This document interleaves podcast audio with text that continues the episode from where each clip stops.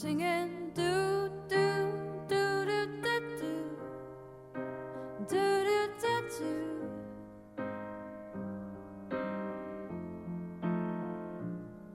If you had eyes like golden crowns and diamonds in your fingertips, you'd waste it.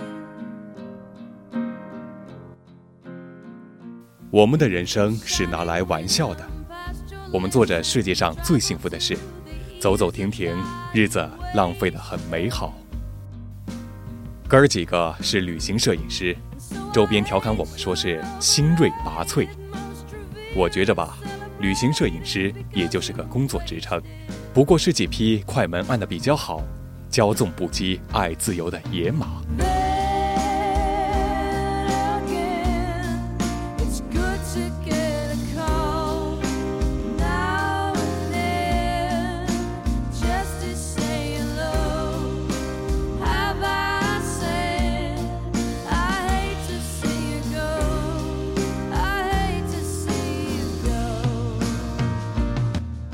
这位是眼镜挂，人群里话不多，肤白腿直，不高算帅，看上去略娘，心思缜密，偏敏感，钱多，家里的可乐标都是摆设。摄影大道理很多，摄影唐僧经一套套的念，比如好的摄影作品绝对要什么主题就什么心情，在控制好光影的前提下，加上自己当下的心情和牛逼的视角，总会有人在你的认真里找到共鸣。再如，内心能由衷看见美好以及富有悲悯之心的作品，都不会太差。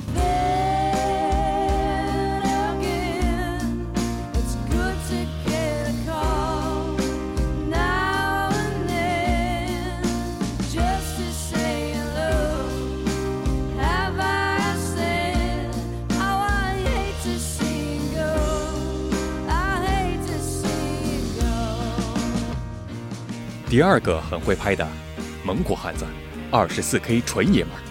除了会拍，令人称赞的是他那得天独厚的黑嗓无师自通，一首 Too Old Too Cold 能带起一片黑金属粉，顾名思义，黑嗓帝。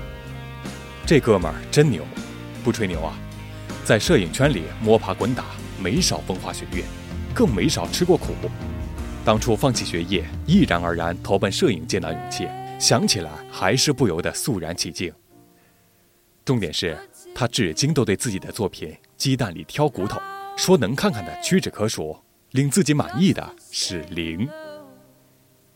黑嗓弟自从与相恋三年的女友分手后，就改头换面，再也不拍模特儿，一直过着干净节制的单身生活，摄影碰都不碰。有姑娘问我，他到底在等一个什么样的女人？我带姑娘转述，他低头一笑说：“哼，很简单，有手有脚就行了。估摸他的有手有脚学问很大，有手能自己处理自己的事情，有脚能到自己想到的地方去。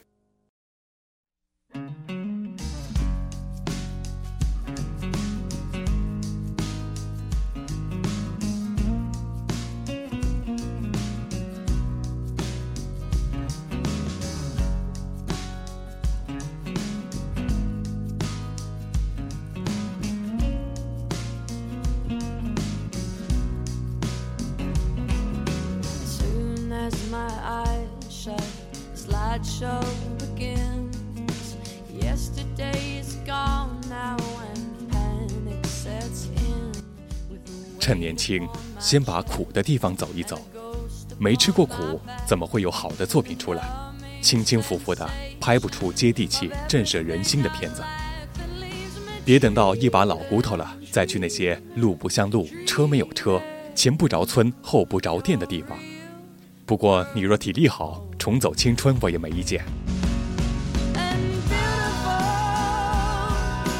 beautiful bright eyes. Light.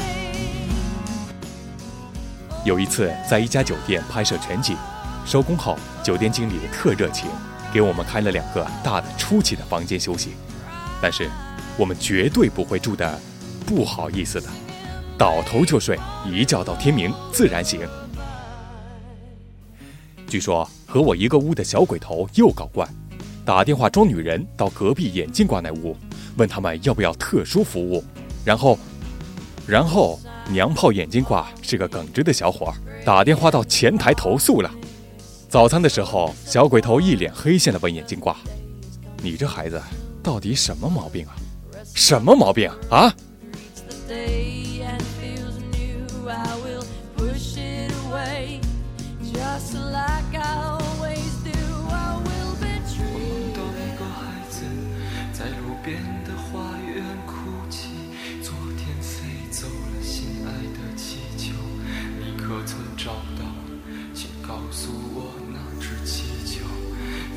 遥远的遥远的那座山后，老爷爷把它系在。做旅行摄影这一行，风餐露宿必不可少。后备箱的存货除了水果就是酒水，以及简易包装的各种补充热量的食品。记得有次走川藏线，在通麦天险那段路遇到泥石流塌方，堵了三个小时。下车步行，想看看有没有什么可拍的，看到的全是不可降解的垃圾，矿泉水瓶子、各种零食的包装。我说这些乱扔的人是怎么想的？天地间那么美，为什么还要做这么煞风景的事？不过退一万步来讲，就让那些臭傻逼毁吧，毁完了，我们拍的片子就更稀罕。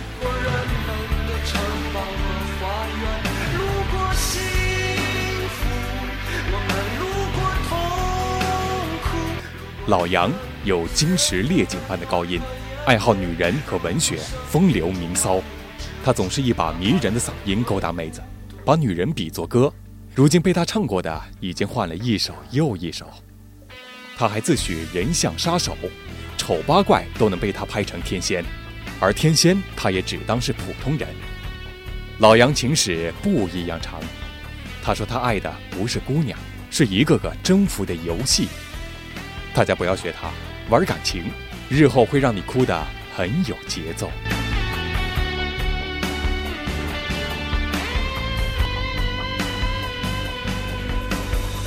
那回在熊耳山大裂谷，感觉就像到了地狱。裂谷裂谷就是裂的屁股一样，里面又矮又陡，只能一个人单向通行。眼镜寡一个人架在七十度的楼梯上拍，说先卡两张遗照，万一有什么不测，给粉丝们做纪念。刚看到另一对同事拍的照片，实在压抑不住，必须去海边呐、夜晚的海边有个浴场，王朔小说里出现过，闻名不如一见。不过相比他那个时代，各种大白腿。至于海水，肯定没他那个年代清澈蔚蓝。有一支专业的缺德孙行者，拍妹子被发现后，绕过保安大爷，跳过栅栏，跑到危险的窄桥边上，往海里撒了泡尿。尿完问他什么感觉，他荡气回肠地说了一句：“我选择了人迹较少的一条路，从此决定了我一生的道路。”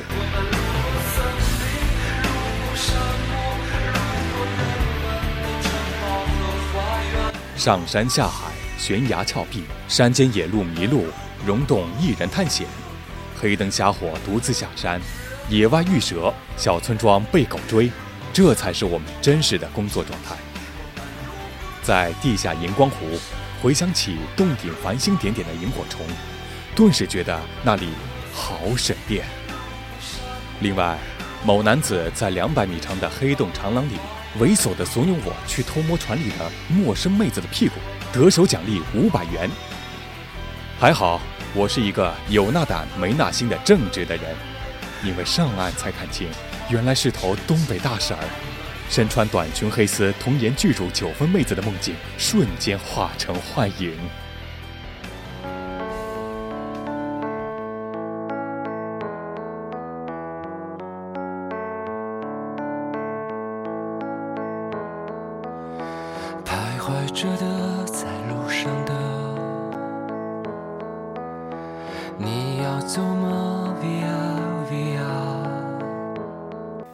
一东玩拍摄之前是个画画的，在美国读完 MFA 回来，进的时候确有英伦味儿。这呆逼后来混熟了，一张嘴就是滔滔江水川流不息，唾沫星子满天飞，还扯淡说当年耶鲁要他，他不稀罕，直奔爱荷华。再后来看他的构图，发现那小子说耶鲁要他，估计不是盖的。伊东在美国很爱玩极限运动，重点是，这么一个刚柔并济的小伙子，走的却是减肥皂路线。没错，姑娘们可以死心了，他是 gay。温一东男女最重要的品质是什么？那小子先说要勇敢，之后又说女的要活出自己的人生，男的要有健全的人格，对真善要有执着的追求，还有不要那么保守，国内太封建了。哈哈，没办法，谁让我们的性文化里把生育当做性的目的，把无知当纯洁，把愚昧当德行，把偏见当原则。当你仍然还在幻想你的明天，via via，他会好吗？还是更冷？浙江组的大组长姓熊，大家叫他熊爷，走黑白纪实路线。那天借熊爷那张老脸在测试摄影灯，唉，哪个摄影师都拍不出丫柔情蜜意、温暖可人的样，哪怕是最最柔和的灯光，怎么拍都是一副不需要剃光头、戴墨镜、穿皮衣就知道他是坏种的相啊！高利贷、酷保镖、大毒枭都该找他演。年底那些老板账收不回来的，都该请他去。熊爷往那一站，话都不用说，人家肯定连本带利的还。有次我们去拍毛主席故居的房间，室内昏暗，游客又多，经常挡着门外光线。熊爷负责在房间里扶着脚架，怕游客撞到。一个游客吃着薯片，欲要从门口路过，突然就定住，站在门口看着熊爷。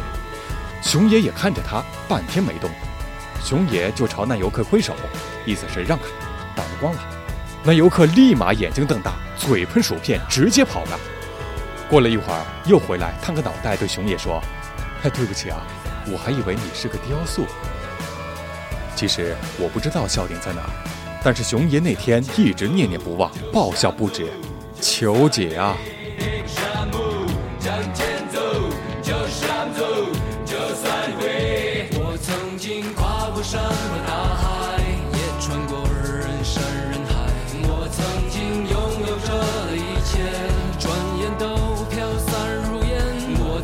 其实，旅行摄影师真的很忙很辛苦，大多都过着不要脸的生活，风吹日晒，有时候日夜颠倒，正常也要两三点才睡，拍了还要选，选了还要精益求精，最后再上传到数据库。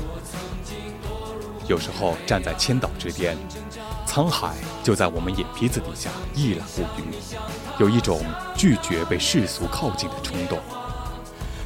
事实上，经济独立和精神自主后，世俗就是个屁。所以，尘世多么美，我愿与它和平共处，时时开怀。这世界荒诞无稽，不如做一粒自由的尘埃。